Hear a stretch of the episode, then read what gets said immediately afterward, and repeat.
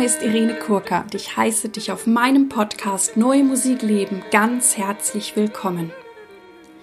Ich habe klassischen Gesang studiert und singe sehr gerne viel zeitgenössische Musik. Und wenn du mich gerne live erleben möchtest, schau bitte auf meine Webseite www.irenekurka.de. Und wenn du wissen möchtest, welche Podcast-Folgen kommen, was ich sonst so mache, wo ich auftrete, wo ich Speaker-Aufträge habe, komm bitte auf diese Webseite und abonniere dort meinen Newsletter. In diesem Podcast geht es um Themen rund um die neue Musik. Ich teile mit dir Hintergründe, Insiderwissen und ich bringe dir die Menschen aus der neuen Musikwelt näher. Ich bin immer unglaublich, ja, dankbar und berührt, wenn ihr mich anschreibt. Ich bekomme sehr viele, sehr persönliche Mails und ja, es berührt mich einfach und es motiviert mich immer wieder, mit diesem Podcast weiterzumachen. Deswegen vielen Dank. Auch danke für die, die sich die Zeit genommen haben, mich tatsächlich auf verschiedenen Plattformen wie Apple ja, eine Bewertung abzugeben oder ein Feedback zu geben. Das hilft einfach meiner Arbeit, der Sichtbarkeit dieses Podcasts und natürlich auch der Sichtbarkeit von der neuen zeitgenössischen Musik. Ich bin auch sehr dankbar und stolz, dass ich Kooperationspartnerin der NMZ bin, der neuen Musikzeitung. In den Shownotes findest du den Link dazu. Ich nehme an, dass du die Zeitung vielleicht schon kennst und wenn nicht, Guck dich dort sehr gerne um. Du kannst sie abonnieren oder auch die Newsletter abonnieren der NMZ. Schau es dir einfach an. In dem heutigen Interview spreche ich mit dem Musikjournalisten und Musikwissenschaftler Dr. Rainer Nonnenmann.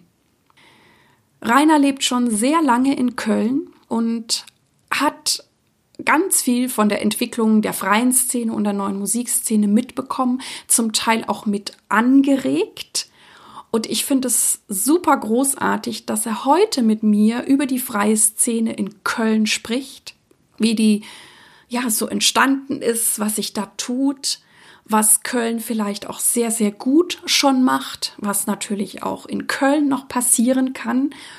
Und ich glaube, es ist sehr spannend, für alle mal so einen Einblick zu bekommen, wie eben die freie Szene in einer Stadt, in dem Fall in Köln, funktioniert. Hallo lieber Rainer, lieber Rainer Nonnenmann, herzlich willkommen in meinem Podcast. Ja, danke schön der Einladung. Ja, wir sitzen hier im schönen Köln und es wird ja auch gleich um Köln gehen. Vorab, aber für alle, die dich noch nicht kennen, möchtest du dich kurz vorstellen? Ja, also der Name ist gefallen, Rainer Nonnenmann. Ich bin Musikwissenschaftler und mache diverse Dinge, deswegen fühle ich mich auch als ein Teil der freien Musikszene in Köln. Ich unterrichte als Dozent an der Kölner Hochschule für Musik und Tanz, äh, historische Musikwissenschaft, da mit Schwerpunkt auf der Musik des 19., 20., 21. Jahrhunderts. Neue Musik spielt eine große Rolle, auch sonst in meinen Publikationen. Ich bin Redakteur und Herausgeber der Zeitschrift Musiktexte, die auch in Köln erscheint. Ich schreibe für diverse andere Fachzeitschriften, bin auch für den Kölner Stadtanzeiger als Kritiker unterwegs, für eine Tageszeitung, auch als freier Autor für Rundfunk und andere äh, Medien, sage ich mal. Und vielleicht so weit. Ja. ja, vielen Dank. Ich würde gern auch von dir wissen, wie bist du zur neuen Musik gekommen?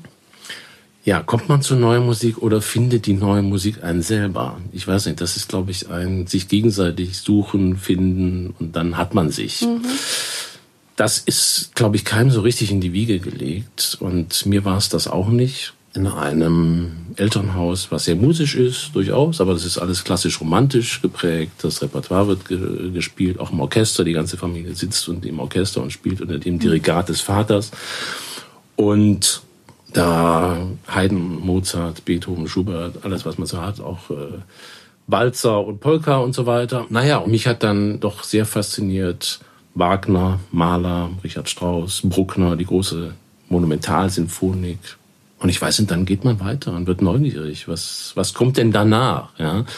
Und Richard Strauss ist ja schon so an der Schwelle und Mahler in den Spätwerken auch zu ja, freie Atonalität ist das noch nicht, aber das deutet sich an. Und dann habe ich mich mit Busoni mit beschäftigt, Ferruccio Busoni und andere Dinge mehr. Und dann, ich war immer ein leidenschaftlicher Konzertgänger und bin das eigentlich bis heute geblieben.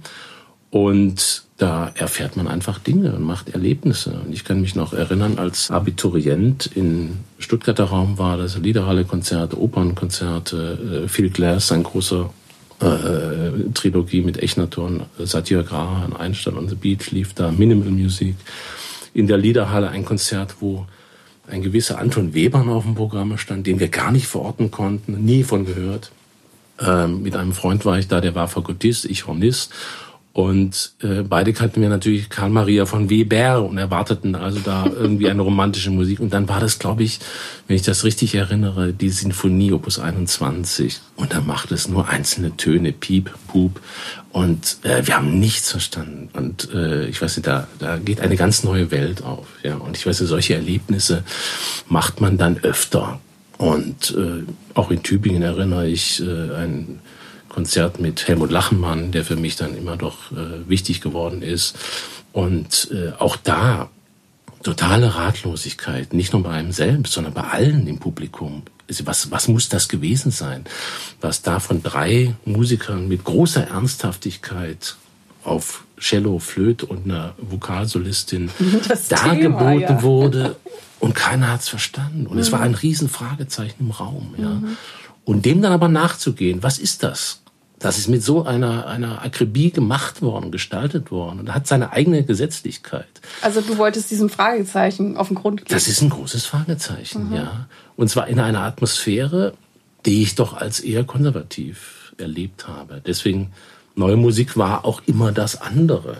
Mhm. In einem äh, Musik-LK, den ich am Gymnasium hatte, wo es einen Lehrer gab, der tatsächlich auch von musikalische Umweltverschmutzung sprach. Oh. Schrecklicher Begriff. Ich mhm. habe viel später erst erfahren, dass das der Jonah Peter Korn in die Welt gesetzt hat mit einer Publikation Ende der 70er Jahre. Der war ein konservativer Komponist und Leiter des Richard Strauss Konservatoriums in München. Das ist ein Buch, das wurde in vielfacher Auflage 20, 30 Mal aufgelegt bei Breitkopf und Härtel.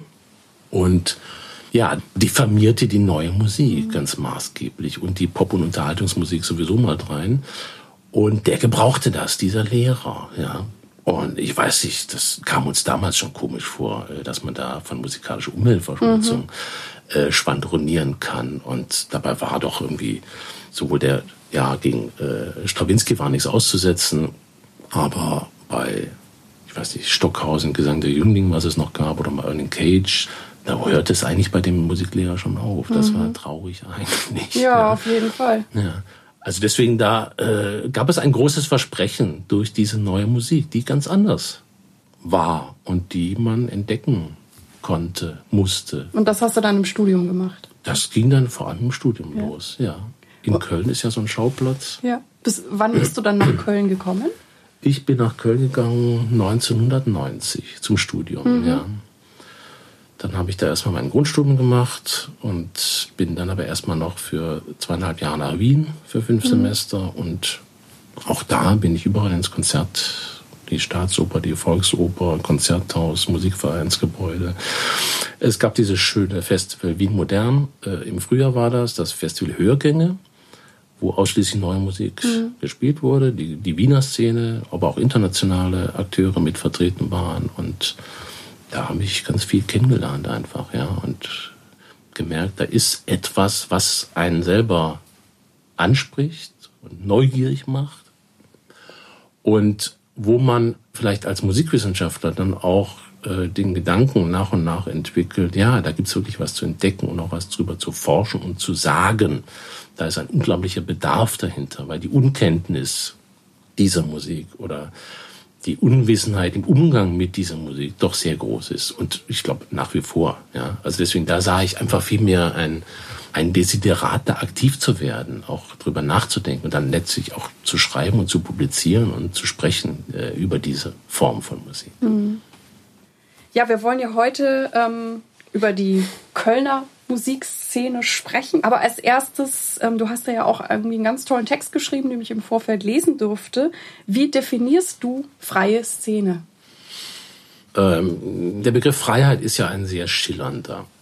Es gibt Freiheit von Dingen, von Zwängen und es gibt Freiheit, Dinge zu tun. Also einen passiven und aktiven Aspekt von Freiheit. Und was freie Musikszene oder Szene insgesamt betrifft, würde ich sagen, es sind eigentlich drei Aspekte, die dann eine zentrale Rolle spielen. Das ist einmal ein institutioneller, zweitens ein wirtschaftlicher und aber auch ein ästhetischer. Und um mit dem ersten vielleicht auch einfachsten anzufangen, institutionell meint, naja, frei ist man, wenn man eben keiner großen Institution angehört, die entweder kommunal oder staatlich oder auch äh, einfach in der Größe eine gewisse Potenz hat und eine Hierarchie hat, eine ganz klare Arbeitsteilung und all die Dinge, die zu solchen Einrichtungen dazugehören, auch Arbeitsrecht, Tarifrecht und so weiter, Verantwortungsbereich etc. Da ist man frei in der freien Szene von solchen mhm. Verbindungen. Äh, wirtschaftlich ist man da allerdings auch sozusagen bisschen ausgekoppelt, insofern man nicht direkt an den Töpfen staatlicher oder kommunaler Träger hängt, sondern nein, man ist frei. Das heißt, man muss seine Projekte selber beantragen oder seine Reihen durch Struktur- oder Projektförderung mhm. versuchen äh, zu finanzieren. Das heißt, da gibt es auch einen unglaublichen Bedarf dazu. Also diese Freiberuflichkeit, das ist, glaube ich, das Entscheidende, was äh, freie Szene letztlich eigentlich dann ausmacht. Und der dritte Aspekt wäre, naja, es sind auch ästhetische Überlegungen, die dafür sprechen, jetzt nicht in ein großes Sinfonieorchester zu gehen zum Beispiel, sondern ich will als äh, Jazzer oder freiberuflicher Improvisationskünstler arbeiten oder mein eigenes äh, Ensemble für neue Musik oder für, für Medien, intermediales, elektronisches entwickeln was große Institutionen eben nicht leisten. Ja.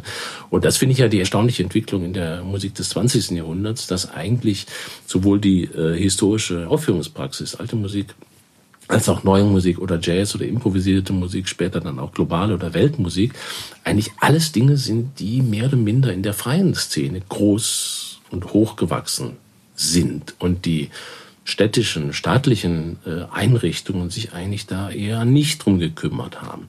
Das kam dann später auch an Hochschulen, die das äh, entsprechend äh, verankert haben oder auch Rundfunkanstalten, äh, die das gefeatured und gefördert äh, haben. Aber eigentlich der Impuls, das zu entwickeln, das kommt eigentlich von einzelnen Musikerinnen und Musikern. Das heißt, da gibt es bestimmte ästhetische Vorstellungen, in eine Richtung zu gehen, die ich nicht realisieren kann in großen Institutionen. Ja. Also du glaubst, der Antrieb ist der rein ästhetische? Auch, auch ein, ein ganz wichtiger Impuls, würde ich sagen. Ja, äh, das hat auch natürlich ökonomische Gründe und auch personal- und kulturpolitische. Es ist ein Riesenkomplex, würde ich mhm, sagen. Auf jeden äh, manche Fall. gehen, glaube ich, sehr bewusst und freiwillig in diese Freiberuflichkeit hinein, weil sie bestimmte Dinge realisieren mögen und auch die Power und äh, das Ego und auch die die Geduld und die Durchsetzungskraft haben und das zu realisieren. Manche landen vielleicht eher da, wo auch während des Studiums so die Vorstellung war, na, ich will eigentlich ins Orchester. Mhm. Und äh, ich weiß nicht, so viele Stellen an, an, ich weiß nicht, an welchen Instrumenten auch immer, gibt es nicht. Die Bewerberlage ist riesig. Die Hochschulen bilden weit über den Bedarf dessen, mhm. was da die Orchester brauchen, aus. Genauso an Opernensembles etc. Das heißt, es sind ganz, ganz viele äh, Musikerinnen und Musiker, Komponisten, Performerinnen, alles äh, auf dem sogenannten freien Markt, die sich dann da behaupten müssen. Das heißt, man ist auch gezwungen, sich in bestimmte Nischen reinzubegeben und etwas zu tun, was man vielleicht nur selber machen kann und sozusagen aus der Not auch eine Tugend wieder mhm. zu machen. Also da sind auch ja, ja. einfach sehr personelle, strukturelle äh, Faktoren, die da eine Rolle spielen, die die freie Szene immer mhm. größer mhm. werden lassen über die Jahre hinweg. Ja. ja, ja. Und dann entstehen super spannende Projekte. Mhm. Seit wann bist du quasi in der Kölner Szene aktiv und was hast du da so gemacht? Ähm, naja, richtig aktiv. Erstmal ich meine, im Studium habe ich auch immer schon Konzerte besucht. Dann lernt man auch hier schon die kleineren Vereine kennen, die Kölner Gesellschaft für Neue Musik zum Beispiel oder Klang Köln, die freien Spielstätten, die alte Feuerwache, das Loft, den Stadtgarten. Das ist ja auch, sind ja Träger und wichtige Strukturen für die freie Szene hier in Köln. Und damit natürlich auch die Menschen, Musikerinnen Musiker, die da auftreten und da eigentlich das Programm letztlich äh, gestalten. So richtig aktiv selber äh, geworden und nicht nur als Beobachter. Das war, als ich zurückkam nach Wien und Basel und anderen Stationen, Hagen, äh, nach Köln 2001 und zwar durch den Initiativkreis Freie Musik. Genau, zu dem das wollte ist, ich dich ja auch fragen, genau, ja. was, was das ist und wie es dazu gekommen ist. Also jetzt auch vor allem für, wir haben ja auch äh, Hörer, die nicht aus Köln stammen, die vielleicht gar nicht genau wissen, was die Initiative Freie Musik ist. Also gerne weiter damit. Ja, der Begriff ist natürlich irgendwie schwierig. Äh, freie Musik, klar, das meint die freiberufliche Musik. Das geht da nicht um freie sich ausleben in Improvisation oder sonstigen äh, Selbsterfahrungsmodellen. Äh, Initiativkreis Freie Musik. Das ist eigentlich ursprünglich mal eine Gründung einer Arbeitsgruppe der Kölner Gesellschaft für Neue Musik gewesen, wo, äh, ich weiß nicht, das Ende 90er Jahre, 99 fängt das an, 1999, äh, das Bewusstsein sich durchgesetzt hat, wenn wir etwas für die Verbesserung der freiberuflich tätigen Musikerinnen und Musiker, auch Ensembles und Vereine und Veranstaltungen und Spielstätten in dieser Stadt bewirken wollen, dann reicht es nicht aus, dass nur die neue Musik sich organisiert und bei Kulturverwaltung und Kulturpolitik vorstellig wird, sondern wir müssen da die freie Szene insgesamt zusammenbringen. Sprich, über die neue Musik hinaus eben auch die alte Musik oder den Jazz und die improvisierte und vielleicht auch globale Musik und andere Dinge mehr. Und dann sind eigentlich die Mitglieder dieses Arbeitskreises losgezogen und haben die einschlägigen Personen eingeladen, auch an diesem Initiativkreis Freie Musik mitzuwirken. Ich war nicht von Anfang an dabei, weil ich auch nicht in Köln war, sondern erst 2001 dann wieder dazugekommen bin und bin dann aber in diesen IFM gegangen und ganz schnell da einer geworden, der dann Sprecher hm. dieses Kreises wurde, der die Kommunikation ganz maßgeblich äh, mitgestaltet hat, zu Treffen eingeladen hat, wo wir immer wieder den Kontakt der freien Szene mit den großen Instituten, mit der Kölner Philharmonie, mit der Oper Köln, mit der Kulturpolitik, mit der Kulturverwaltung, dem Dezernat, dem Kulturamt, äh, gesucht hat, auch mal GEMA-Vertreter eingeladen haben, die Vertreter auch den Rektor der Hochschule, andere Dinge mehr. Also alles wichtige Player, äh, die die gesamte Musikszene in Köln eigentlich maßgeblich äh, bestimmen, um sozusagen mit denen auch einfach mal ins Gespräch zu kommen und zu demonstrieren, das ist die Szene. Hier sitzen 30, 40 Leute aus dieser Szene, nicht nur der neuen Musik, sondern eben wirklich Musiksparten übergreifend. Und es gibt die und die äh, Situation. Die ist chronisch unterfinanziert. Es gibt keine Probenorte, es gibt nur Projektförderung, es werden keine Konzertreihen, es werden keine Ensembles, es werden keine Probenlokale gefördert, es gibt keine Strukturförderung sozusagen. Also erstmal Bedarf auch angemeldet. Das war, glaube ich, ganz wichtig. Und einfach äh, als großer Dachverband klingt es so so ein bisschen hochtrabend, aber eigentlich ist das sowas gewesen, ja, da oder es ist immer noch. Äh, Ansprechpartner zu sein für Kulturpolitik und Kulturverwaltung und natürlich auch die anderen großen äh, Musikveranstalter in dieser Stadt. Was waren denn so Meilensteine der IFM, die, die sie in den letzten Jahren ähm, bewegt hat? Und ich finde es ja auch so, so großartig, dass hier sich die freie Szene als Gesamtes so ähm, zusammengefunden hat. Also ich bin ja auch in vielen Städten unterwegs und das ist leider nicht in jeder Stadt so. Also auch das glaube ich, ne, wir reden ja heute auch drüber, gibt es vielleicht Dinge, die Köln schon sehr gut macht, die vielleicht andere Städte auch machen könnten oder machen sollten. Genau. Äh, also Vernetzung ist das goldene Stichwort. Äh, das ist natürlich ein sehr langwieriger und auch schwieriger und mit Rückschlägen und Tiefs und Hochs verbundener Prozess. Das ist im Flusse. Das ist heute auch noch im Flusse. Ja. Auch wenn da IFM immer noch sozusagen der Kreis ist, der da ganz maßgeblich die freie Musikszene in Köln irgendwie zusammenhält. Es gibt immer Ungleichgewichte auch zwischen einzelnen Szenen, weil die Bedarfe auch sehr unterschiedlich sind. Und äh, deswegen, das ist äh, so, wenn man genau hinschaut, natürlich nicht ganz einfach. Nee, ganz, aber trotzdem klar. habt ihr hier erkannt, dass wenn man sich zusammentut, ist man einfach stärker, mhm. als wenn da so ein paar Gruppierungen, sage ich, alleine äh, versuchen, Dinge zu wuppen. Ne? Ja, unbedingt, ja. Also der Gedanke wird nicht falsch, mhm. auch wenn es inner, äh, interne Querien ja, ja, durchaus auch natürlich auch gibt. Und ich glaube, über viele Jahre wichtig war, ein gemeinsames Projekt auch zu haben. Nicht nur als ein kulturpolitischer Kreis da zu sein, sondern auch in der Öffentlichkeit zu erscheinen. Und zwar nicht eben als diese total vielstimmige, heterogene Musikszene, die überall irgendwo spielt und Konzerte macht. Und eigentlich ist jedes, jeden Abend ist hier in dieser Stadt Musiknacht, was die freie Szene genauso wie die großen Veranstalter hier betreiben, mhm. sondern einmal das auch wirklich auf einen Abend komplett zu bündeln. Und das hat dann der EFM zehn Jahre lang getan mit der Kölner Musiknacht. Das war zum ersten Mal 2005 wurde die veranstaltet, bis 2017 gab es sie dann. Also zwölf Ausgaben insgesamt. Und da gab es erstmal aber eigentlich die gegen, entgegengesetzte Idee. Das finde ich ganz interessant, was die Entstehung dieser Musiknacht okay. betrifft. Zunächst mal war ja, also gerade Anfang 2000er Jahre war eine ganz schlechte Zeit für die Kölner Musikszene, weil es kaum kommunale Mittel dafür gab, absolut minimal 130.000 für ein ganzes Jahr für Hunderte von Veranstaltern und Ensembles. Lächerlich wenig. Und es gab Abwanderungen nach Berlin, das war der große neue Magnet und andere Dinge mehr. Und da kam die Idee erstmal auf, ja, wir machen einen Generalstreik. Alle Musikerinnen und Musiker äh, spielen an einem Tag nicht und machen sich sozusagen äh, durch Abwesenheit dokumentieren sie ihre Unentbehrlichkeit. Ich bin sehr froh, dass es dann nicht realisiert wurde, weil dann wäre man einfach weg gewesen und stumm. Und man hat sich dann glücklicherweise für das genaue Gegenteil entschieden, sondern gesagt, nein, wir hauen jetzt alles, was wir haben, alles geht nicht, aber doch ein Großteil dessen, was hier die Kölner Musikszene macht, auf einen Abend.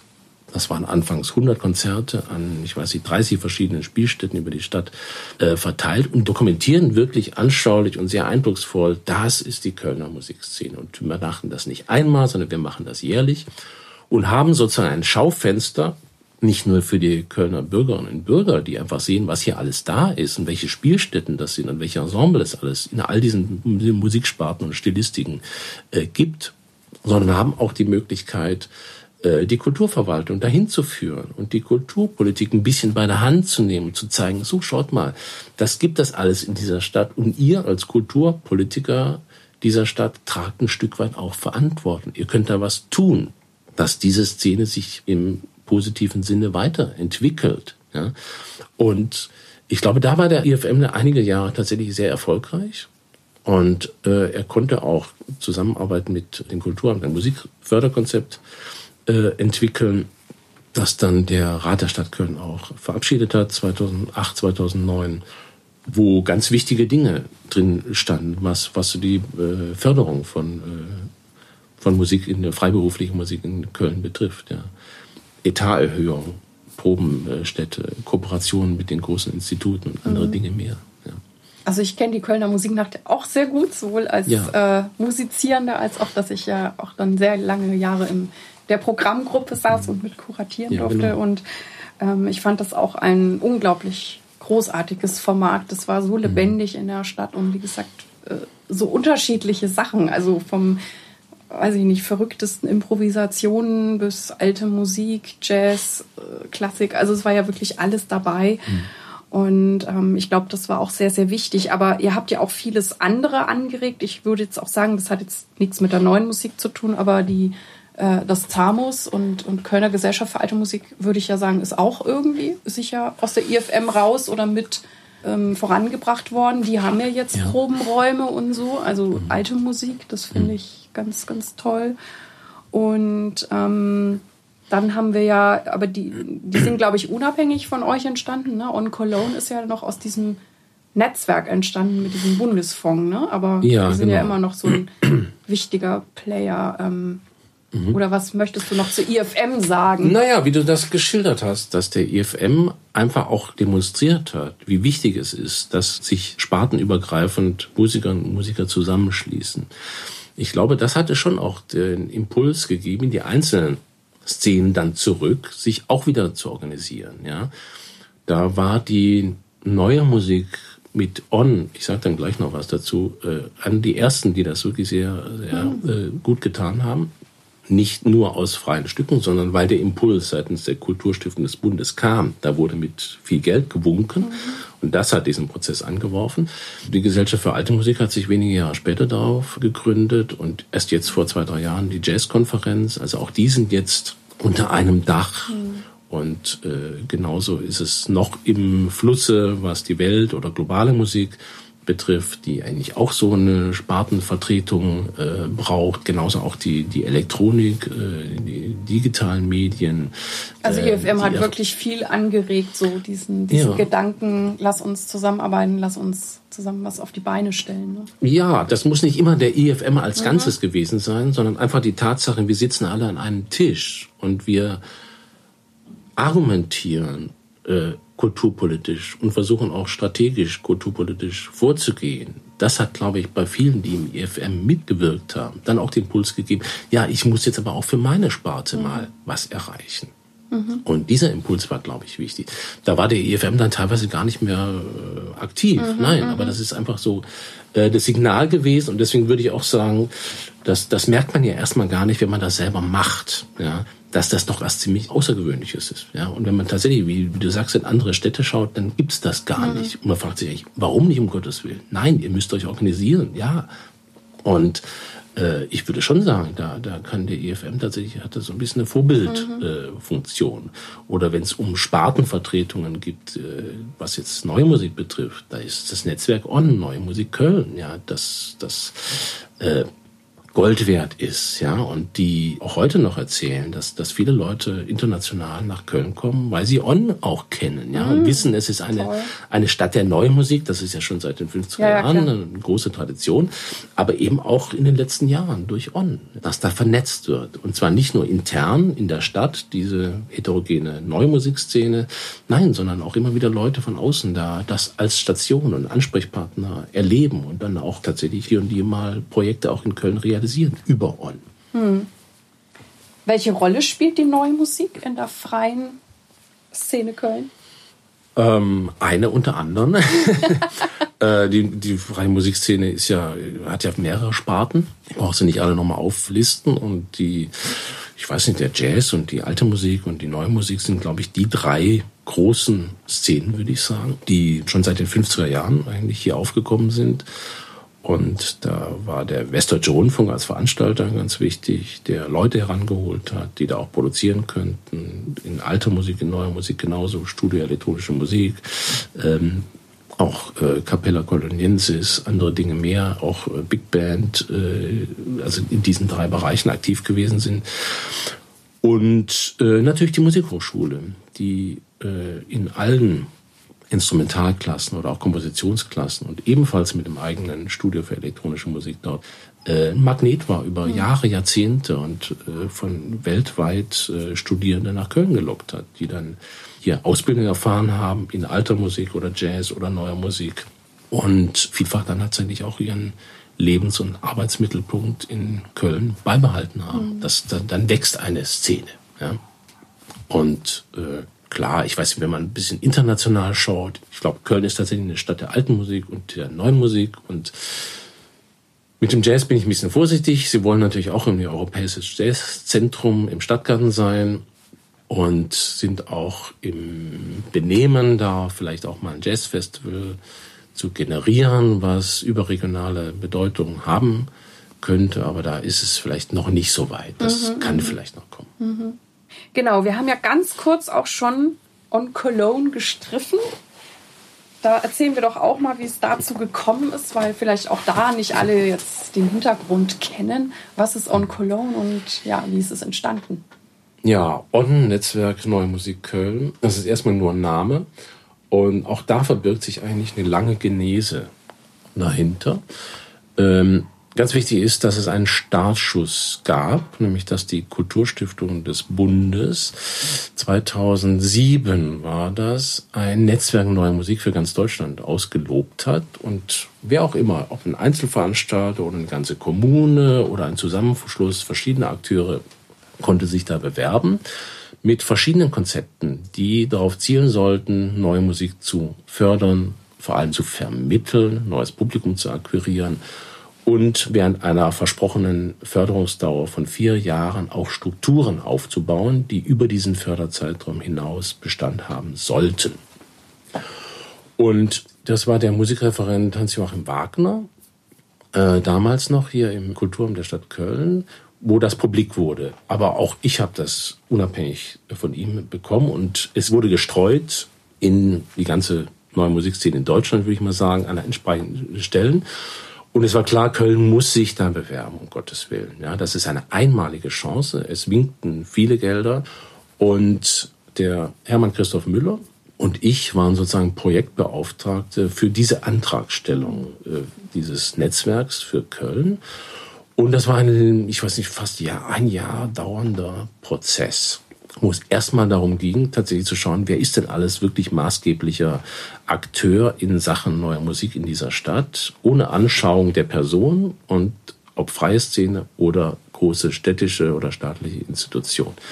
Und dann haben wir versucht, äh, ich weiß nicht, bis 35, 40, knapp 40 äh, verschiedene Veranstalter, Ensembles, äh, Akteure an einen Tisch zu kriegen was ein unglaublicher Prozess war. Das glaube ich. Weil natürlich die teilweise sich schon Jahre, Jahrzehnte auch kannten und mhm. auch Gräben hatten und pflegten und Feindschaften wurden gehütet und man mochte sich eigentlich nicht an den Tisch mhm. setzen. Mhm. Es gab Eifersüchteleien und ja, wie soll man sagen, auch, auch äh, Vorbehalte äh, gegeneinander und Wäre es nicht gewesen, das große Versprechen, da wirklich neues Geld zu kriegen, hätte das alles, glaube ich, mhm. nicht gefruchtet. Also es bedurfte auch für diese sehr lebendige, große Kölner Musikszene diesen Impuls, das Versprechen von außen, da winkt ein Batzen Geld mhm. und deswegen müsst ihr euch vernetzen und müsst gemeinsam mhm. über Strategien nachstellen, was für Strukturen wollt ihr hier bauen.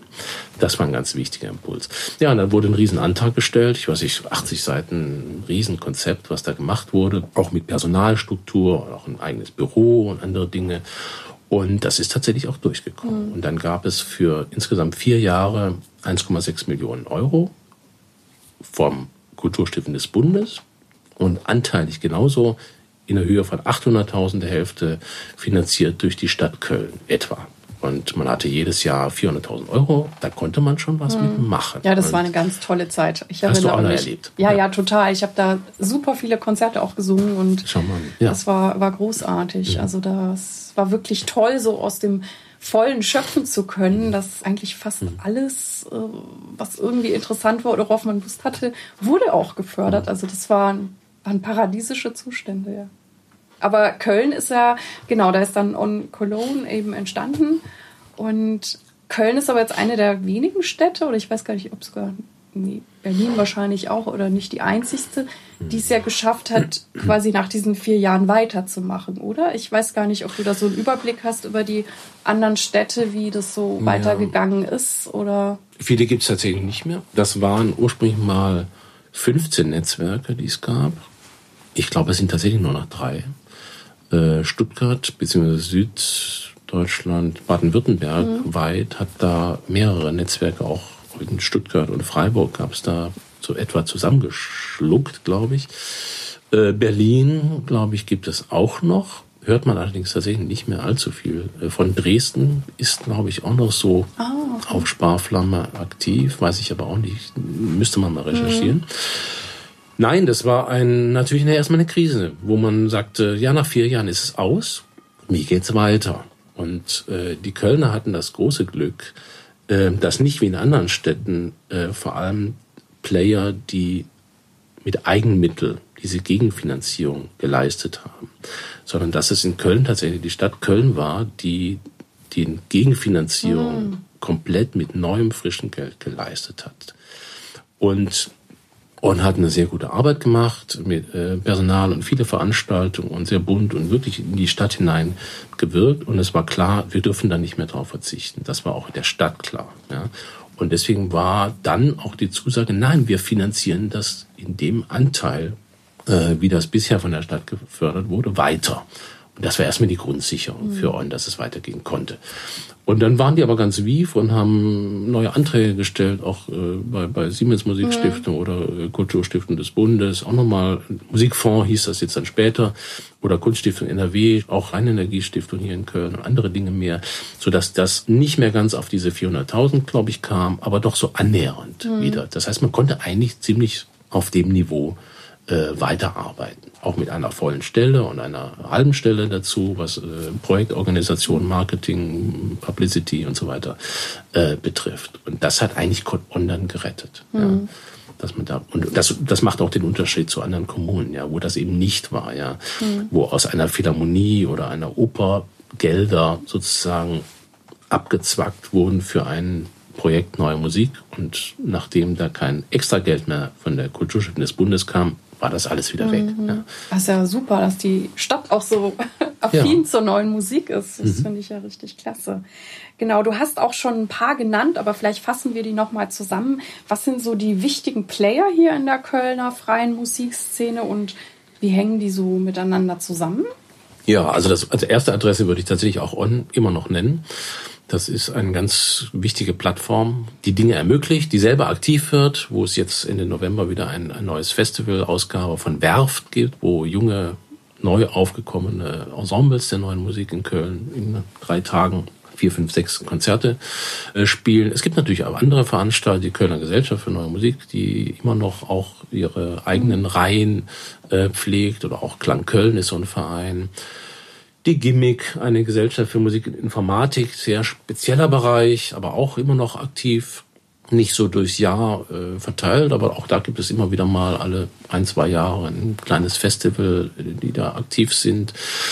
Die vielen freien Ensembles, wir sind in der äh, glücklichen Situation, dass eigentlich fast jedes Jahr ein neues Ensemble für mhm. neue Musik in Köln hochkommt, was äh, echt irre ist und äh, fast schon langsam zu viel wird und man sich echt Gedanken machen muss, ja, wo kriegen die alle ihren Platz? Mhm. Zum Proben und zum Spielen und wer ist das Publikum, was sie dann da kreieren, wie profilieren die sich programmatisch auch. Also das ist gerade eine sehr fruchtbare Situation einerseits und andererseits natürlich auch ja, wo man auch mhm. merkt, oh, die konkurrieren natürlich dann mhm. auch um Ressourcen, Räume und Publikum und Finanzen miteinander. Mhm. Ja, also äh, und so sehr wieder die Akteure anwachsen, die Ensembles anwachsen, wächst der Etat jetzt nicht unbedingt. Ja. Das Musikreferat ist in der glücklichen Situation, dass es da jetzt gerade eine frische Erhöhung der Mittel gab, Projektmittel, das ist sehr schön. Es wird auch noch eine Weile tragen. Mhm. Ja. Und wen müsste man noch nennen? Ja, wir haben die Philharmonie, das Acht-Brücken-Festival natürlich. Natürlich, das sind ganz ja wichtige auch immer, glaube ich, so ähm, Elemente, dass die Freiszene auch wirklich involviert ist in diesem Festival, oder? Habe ich ja. das richtig auf dem Schirm? Genau, genau. Nee, aber ganz wichtiger Hinweis. Äh, die, die, die freie Szene ist ja nicht einfach nur für sich, sondern nein, es muss ja eigentlich immer in Kooperation auch mit großen Veranstaltern in der Stadt gehen. Ja? Und das ist die Philharmonie natürlich ein wichtiger äh, Player oder auch das Achtbrücken-Festival oder auch das, äh, der Deutschlandfunk mit seinem Forum mhm. Neuer Musik ja, oder der WDR mit seinen Reihen. Also da gibt es durchaus einen gewissen Austausch, sage mhm. ich mal, wo man sich aber auch vielleicht doch wünschen könnte, dass der verstärkt oder gezielter unternommen würde. Mir scheint das manchmal doch so ein bisschen, ja, das sind doch sind immer noch die kleinen Nischen. Also auch die Kölner äh, freie Musikszene kann in einem sehr großen Festival, was aus der Philharmonie heraus geplant wird, plötzlich als Nische da auftauchen und nicht prominent äh, im Festival platziert. Also da sehe ich durchaus noch Handlungsbedarf, mhm, ja. Oder mhm. um es mal positiver zu sagen, man kann da mehr gestalten, glaube ich. Man kann da auch seitens des Festivals mutiger mhm. äh, auf die Szene zugehen und auch Programme vielleicht gemeinsamer, äh, längerfristig mit der Szene entwickeln, die dann auch mal größer sein dürfen mhm. und nicht nur so Nadelstiche mal ein bisschen freie Szene im Festival. Gibt es für dich noch irgendwas, wo du sagst, das ist total besonders für die Kölner freie Szene oder Kölner neue musikfreie Szene oder haben wir da schon alles abgedeckt? Hm. Also der Grad der Vernetzung ist hm. sehr gut. Es gibt diese Strukturen, die über Jahre geschaffen wurden und die man bewahren muss. Das ist ja auch immer durchaus Anfechtungen äh, ausgesetzt, weil jede Szene natürlich auch ihr Partialinteressen hat. Das geht manchmal auch auf Kosten des großen gemeinsamen äh, Ganzen. Das ist ein, ein schwieriger kulturpolitischer Prozess, der im Laufen ist.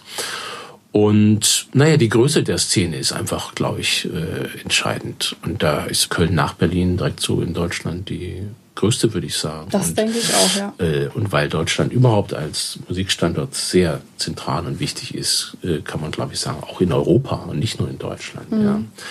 Also äh, das, das ist schon bemerkenswert, was hier alles da ist und eigentlich auch äh, permanent wieder neu hochkommt.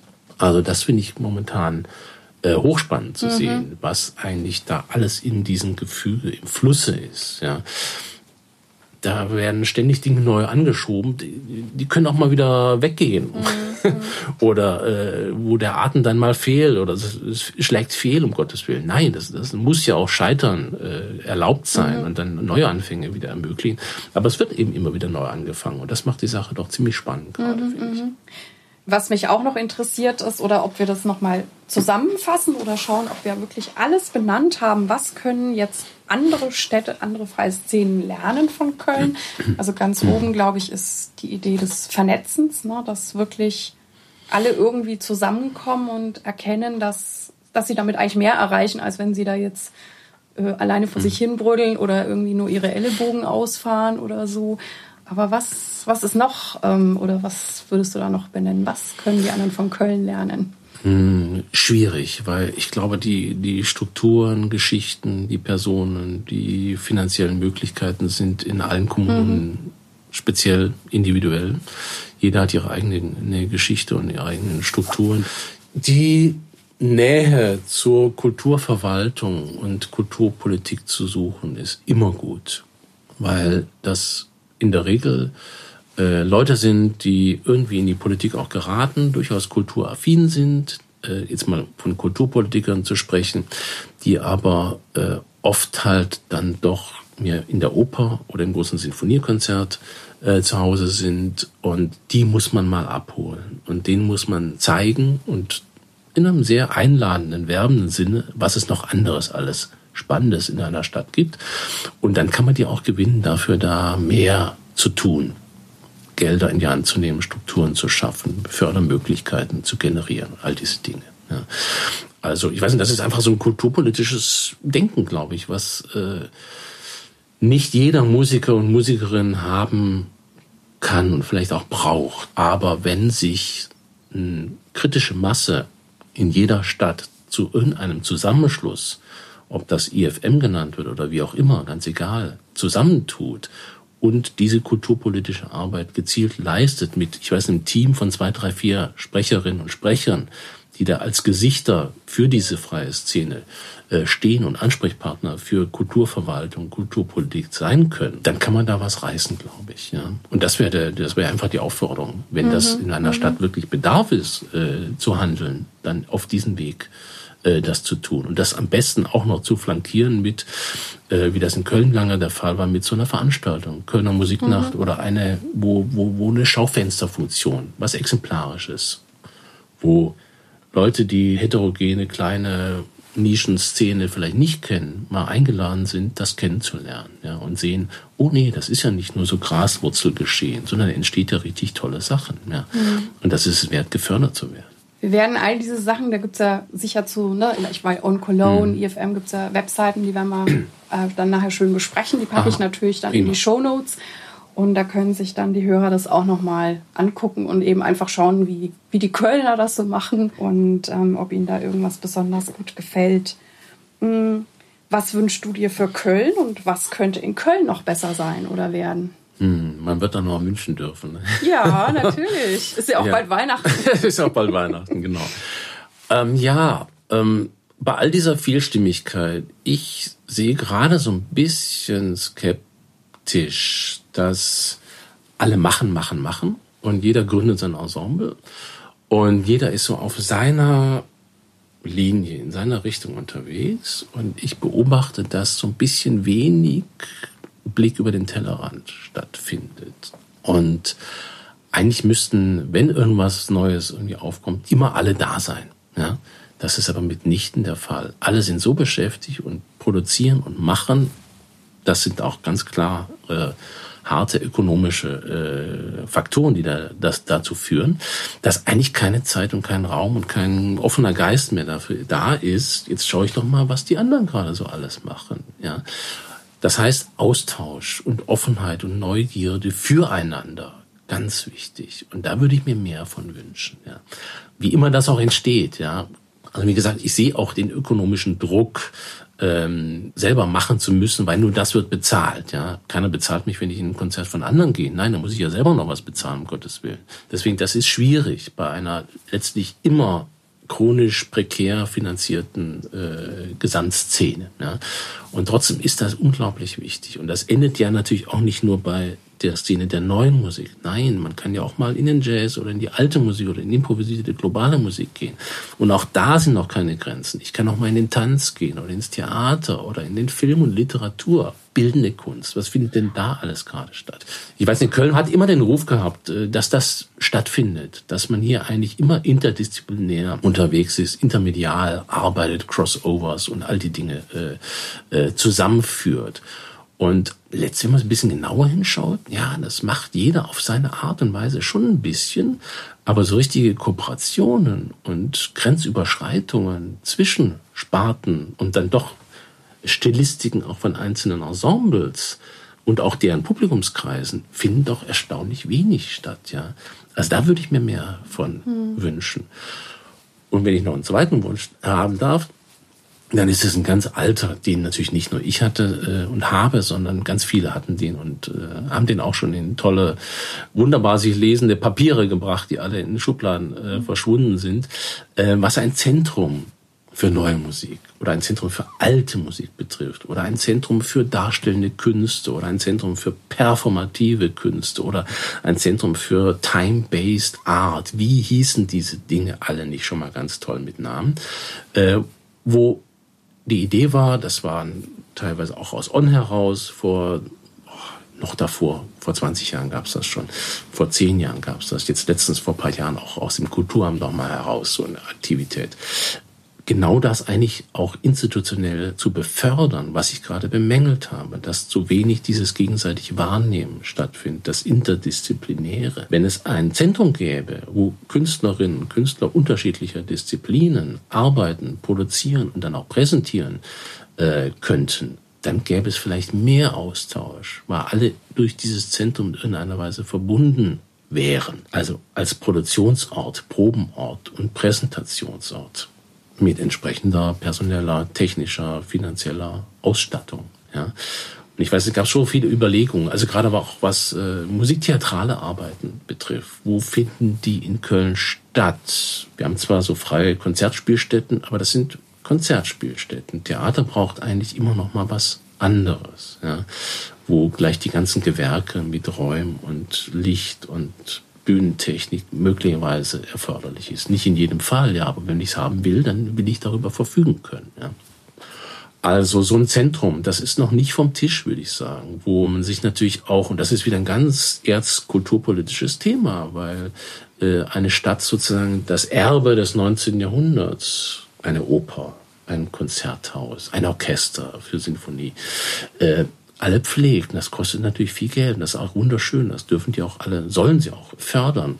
Aber es ist alles sozusagen historisch geworden. Und wo ist die Investition äh, seitens der Stadt wirklich in eine Gegenwartskunst, ja, die vielleicht dann auch eine Zukunft hat und die mitgestaltet, ja. Also welches Ensemble oder welche Einrichtung ist in den letzten, sagen wir mal, 70 Jahren in städtische Trägerschaft übernommen worden? Da fällt mir eigentlich so gut wie nichts ein. Ja, da gibt es städtische Förderung für das ZAMO Zentrum Alte Musik oder für On Neue Musik Köln und solche Dinge. Das ist auch sehr wichtig und gut.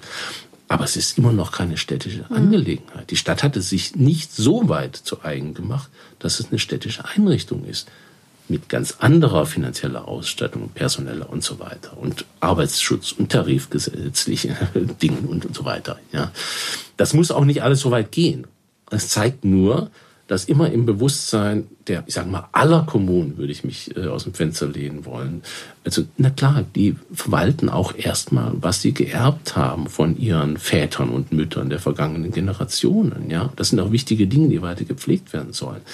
Aber wo investiert ihr in die Gegenwart und Zukunft? Ja, das ist eine ungelöste Frage, glaube ich. Und wer die die finanziellen Mittel anschaut, die kommunale oder Landesetat für Landesetats für äh, Kultur betrifft, da fließen immer noch 95 Prozent in diese alten Einrichtungen rein und nur fünf vielleicht in diese freien Dinge. Ja, nicht nur der Musik, sondern auch des Films und des Theaters und der bildenden Kunst und der Literatur und alles. Ja, das teilen wir uns dann alles.